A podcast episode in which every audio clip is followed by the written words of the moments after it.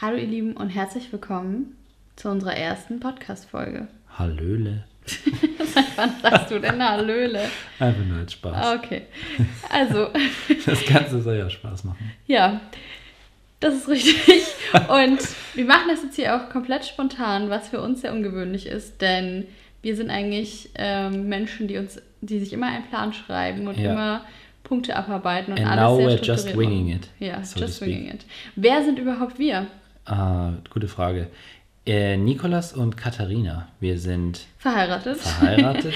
Wir sind ein Paar und äh, wir machen zusammen ziemlich viel auf Social Media. Vielleicht kennt ihr ja unseren Instagram-Account, OneGetRepeat. oder den Blog onegetrepeat.com Genau. oder sonstige Fotos von uns oder was auch immer, Pinterest, Auf jeden Fall sind, Videos. sind wir beide ähm, ein ziemlich gutes Team und haben uns gedacht, wir haben total Lust, mal einen Podcast zu starten und werden das jetzt deswegen einfach mal ausprobieren. Ja, wir diskutieren sowieso sehr gerne. Ähm, Der eine mehr, der andere weniger. Ich diskutiere sowieso sehr gerne. Genau, war Und wir machen uns auch viele bewusst, Gedanken über viele dass äh, Nickchen auf jeden Fall hier das Zugpferd sein muss und mit dabei sein muss.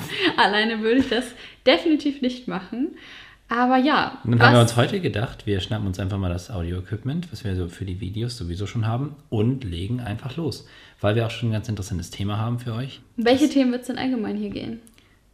Das wissen wir noch nicht genau. Aber ich würde sagen, alles, was für uns als Millennials interessant ist, könnte auch für viele da draußen interessant sein.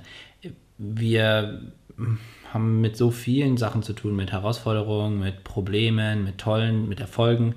Wir sind sowohl in einem, sagen wir mal, Angestelltenverhältnis bei Industrieunternehmen tätig, als auch äh, Genau, das machen wir beide. das machen wir beide und äh, als auch im Social Media Bereich und das, was wir vorhin genannt haben, nebenbei äh, selbstständig. Und das machen wir dann immer abends und am Wochenende und immer, wenn wir frei haben und immer, wenn wir irgendwo sind.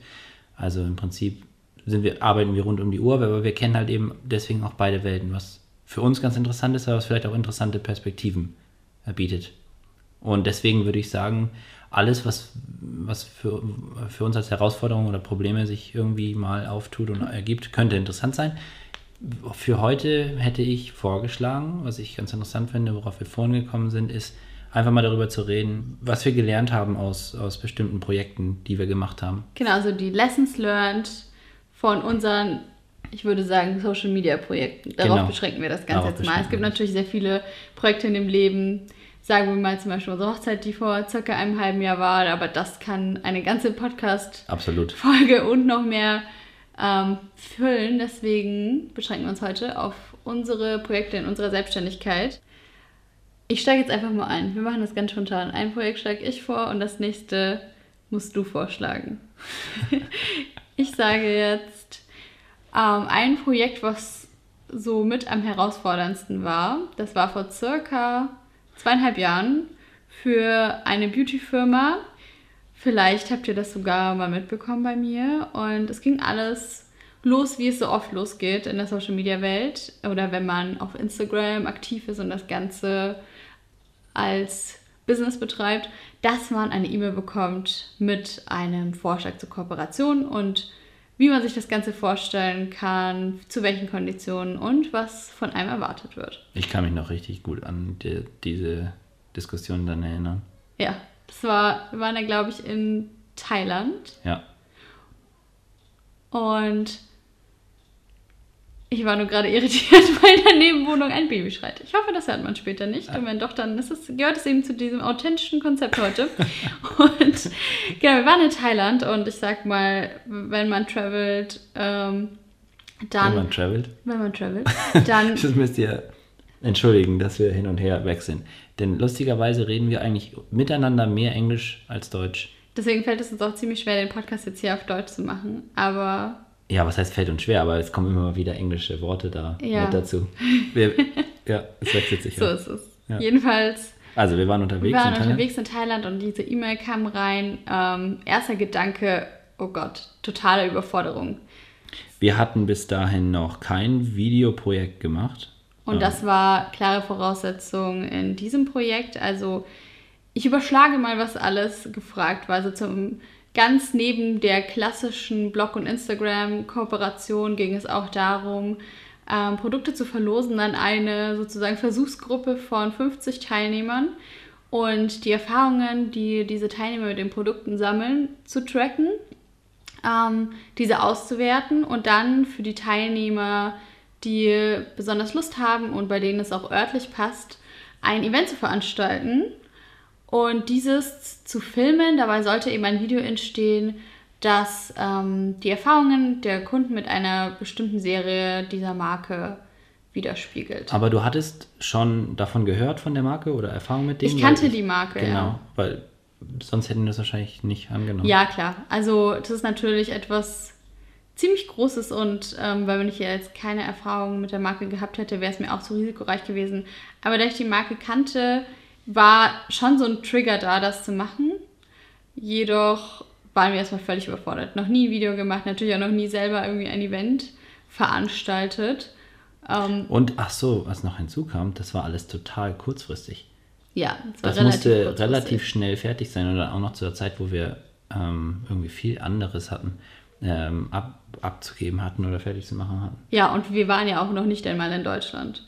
Ja. Ähm, dementsprechend haben wir uns erstmal so ein bisschen davor gedrückt, darauf zu antworten, weil wir uns auch nicht sicher waren, sollen wir das machen, zu welchen Konditionen sollen wir das machen. Und haben uns dann irgendwann so ganz spontan eines Abends überlegt, ja, komm, wir schreiben den jetzt mal, wir machen das für x Euro, das nehmen die nie an, das ist viel zu teuer. Wir kamen aus äh, mehr so dem, dem Framing Fotoprojekte und da sind die Preise dann nochmal anders, weil aus gutem Grund auch der Aufwand ein anderer ist, was wir aber zu dem Zeitpunkt noch nicht ja, so nein, richtig das, überblicken konnten. Äh, konnten wir nicht, nicht wussten, was da auf uns zukommt. Ja. Jedenfalls äh, hat die Firma das äh, Preisangebot sofort angenommen. Mich nachverhandelt. und ich sage euch in der selbstständigen Welt, das ist ein ganz klarer Hinweis darauf, dass ihr euch mega unter Wert verkauft. Also, kann zumindest ja, so sein. Wenn eine Firma, mit denen, der ihr noch nie zusammengearbeitet habt, die euch und eure Arbeit nicht aus eigener Hand kennt euer Preisangebot sofort annimmt, dann könnt ihr euch sicher sein, dass ihr wahrscheinlich das Doppelte hättet verlangen können. Aber gut, in dem Moment müsst ihr die Pille dann schlucken und das haben wir auch gemacht, beziehungsweise haben wir uns natürlich auch irgendwo gefreut und hatten irgendwann auch riesige Angst davor. Aber ja. Ich meine, das ist so ein zweischneidiges Schwert. Auf der einen Seite war das wahrscheinlich zu wenig für das, was es an Aufwand war. Auf der anderen Seite war das schon auch viel Geld auf einmal. Und der, da habe ich gedacht, der Kunde zahlt ja trotzdem viel relativ, also weißt du? Für. Klar, an sich. Wenn man das Geld sonst irgendwo pro, also in Euro verdient, irgendwo pro Stunde äh, irgendwo arbeitet, dann, dann ist so, ein, so ein, auf einmal so eine Summe Geld ähm, ist dann irgendwie voll viel. Aber letzten Endes, deswegen wollte ich sagen, der, äh, man hat sich so gefühlt, als würde der Kunde eben auch hohe Erwartungen haben, was er natürlich auch hat. Also ein bisschen unter Druck gestanden. Absolut.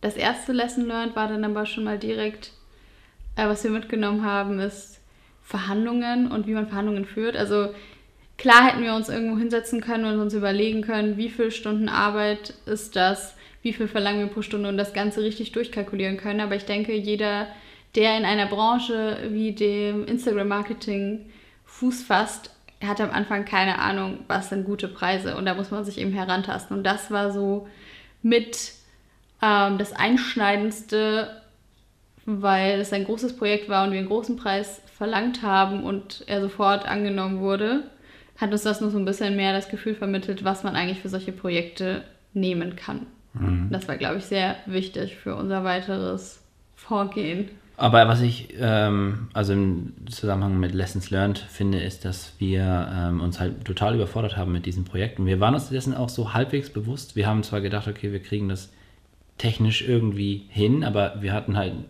auch einen gewissen Anspruch, den wir von uns kannten. Und wir wussten nicht, können wir das dem Anspruch genügend hinkriegen. Also wir wussten, wir können es in irgendeiner Form umsetzen, aber ob, wie gut es wird, wussten wir nicht und wir wollten halt auch nicht enttäuschen. Das heißt, da haben wir uns ein bisschen überfordert, ähm, was ich aber im Nachhinein gut finde, weil wir dann total viel dadurch gelernt haben, so. Weil wir es auch, weil wir es trotzdem geschafft haben. Ja. Aber äh, wir waren zwischendurch nicht sicher, ob das, also wie das Was Ergebnis würdest du denn sagen, haben wir noch gelernt, außer eben das fachlich in Anführungsstrichen, sage ich mal, wie man schneidet oder filmt? Ich finde, dass man als Selbstständiger eigentlich gezwungen ist, immer wieder Projekte zu machen, ähm, die einen vielleicht überfordern oder man muss ins kalte Wasser springen ähm, und manchmal einfach Dinge machen, die, mit denen man sich vielleicht überfordert oder unwohl fühlt, ähm, um dann einfach zu sehen, dass man an den Aufgaben wächst. Was ich voll, also was ich auch voll die bestätigende Erfahrung finde. Das- ja, es ist wirklich so, man kennt oft gar nicht den Pfad zum Ziel. Man kriegt so eine Vorstellung von jemandem übermittelt oder ein Projektangebot und man denkt sich so, wow, okay, noch nie gemacht, ich weiß nicht, wie ich da hinkomme.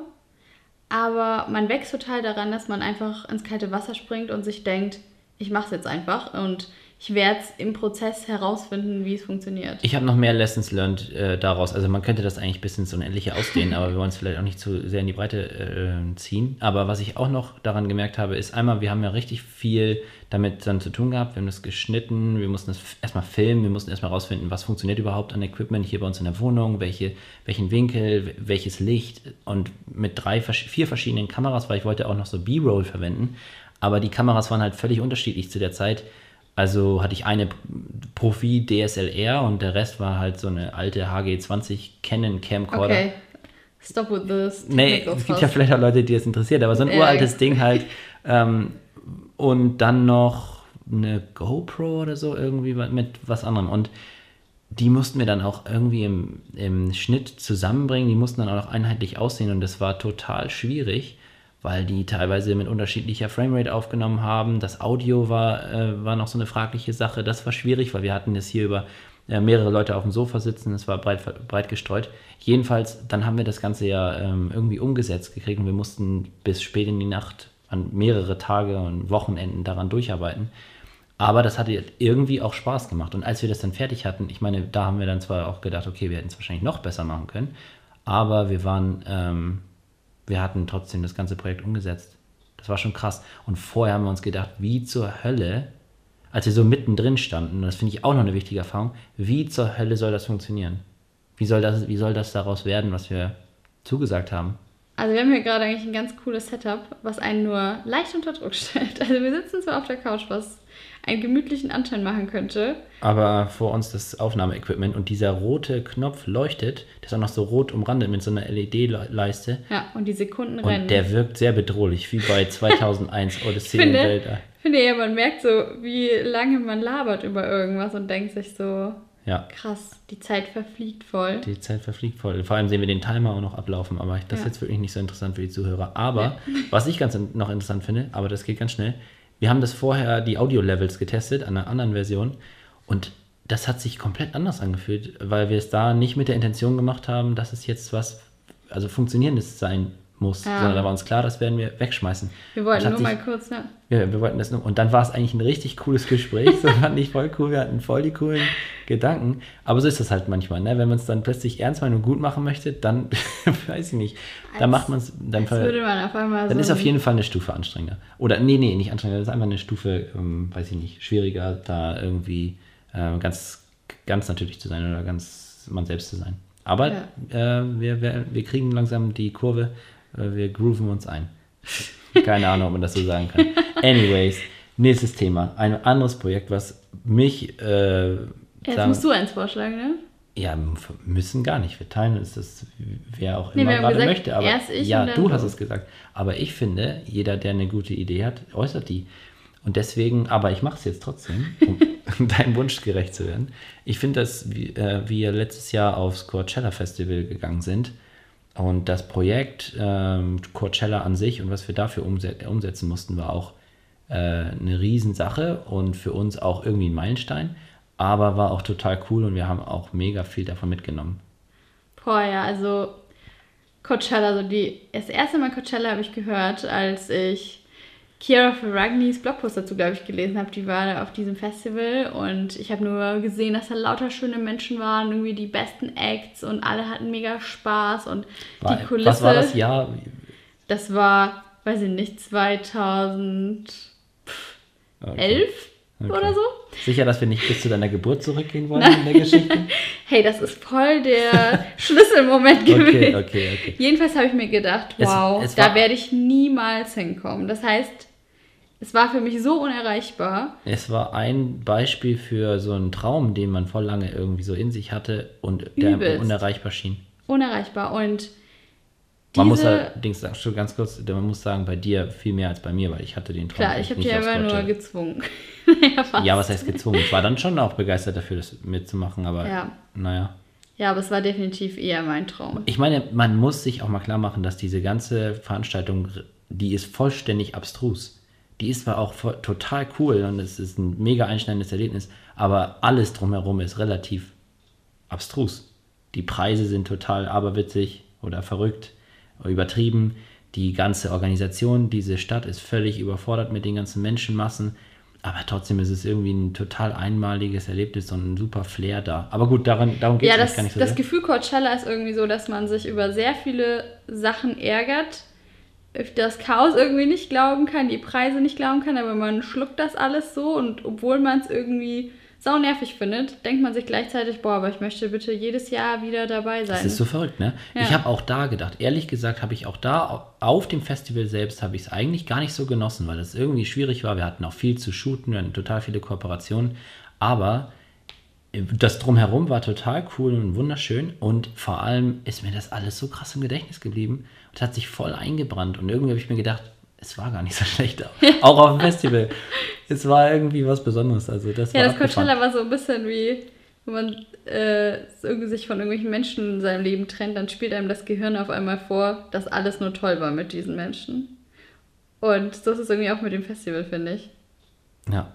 Jedenfalls äh, in der Vorbereitung hatten wir schon relativ viele Kooperationsanfragen äh, oder Anfragen selbst gestellt oder bekommen und ziemlich viel zu organisieren. Das war schon mal relativ viel Arbeit. Ja, also abs eigentlich äh, war das ganze Projekt ja so, dass wir das in Angriff genommen haben und mit dem klaren Ziel, dass sich das Ganze rechnet. Also wir wollten da definitiv Nicht mit Minus. nicht raus. mit Minus rausgehen, sondern wir haben uns eigentlich richtig Konzepte geschrieben und, Und- überlegt, an welche Unternehmen wir das Ganze ja, und das, können. obwohl die Flüge für drei Personen irgendwie d- äh, 1800 Euro gekostet haben. Dann Und die haben, Karten die haben haben wir auch- für die Karten, die haben wir ja nicht im normalen Sale, also Verkauf, Vorverkauf gekriegt, sondern dann nachträglich irgendwie. Und da haben wir, was weiß ich, 800 Euro pro Karte Ja. bezahlt oder so.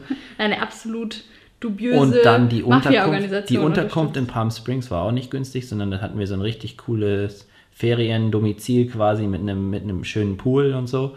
Ähm, das war auch sauteuer, also es hat schon einiges gekostet, aber wir haben halt auch rund um die Uhr da gearbeitet. Aber es war trotzdem so mega cool. Also wir hatten richtig viele Kooperationen, wir wollten dann nicht mit Minus rausgehen, was ich finde, was letzten Endes richtig gut aufgegangen ist. Ähm, und das war aber auch richtig wichtig, dass wir so unfassbar gut alles organisiert hatten. Also vor allem du, du bist immer mega vorbereitet, du hast das alles perfekt durchgetaktet. Ähm, du, ich finde, wir insgesamt haben wir auch eine richtig schöne Location gefunden, die war eigentlich ganz wichtig als Homebase für alles und letzten Endes hat sich ja auch voll viel da abgespielt, ne? Wir hatten dann ja noch Besuch von anderen Leuten, die dazugekommen sind und da ist einfach auch viel los gewesen. Also es war schon voll cool, dass wir das hatten.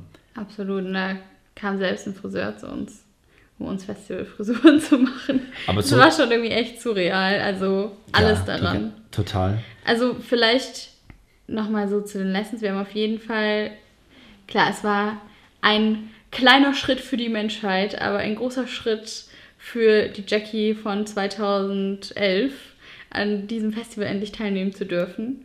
Und das hat mir Jackie, auch, warum eigentlich Jackie? Ist das dein Spitzname? Wissen die das schon? also zumindest die Leute, die mich über Instagram kennen und denke ich mal jetzt darüber auf den Podcast kommen. Genau, also mein offizieller Name ist zwar Katharina, aber mein Spitzname und irgendwie auch mein Internet-Nickname ist Jackie.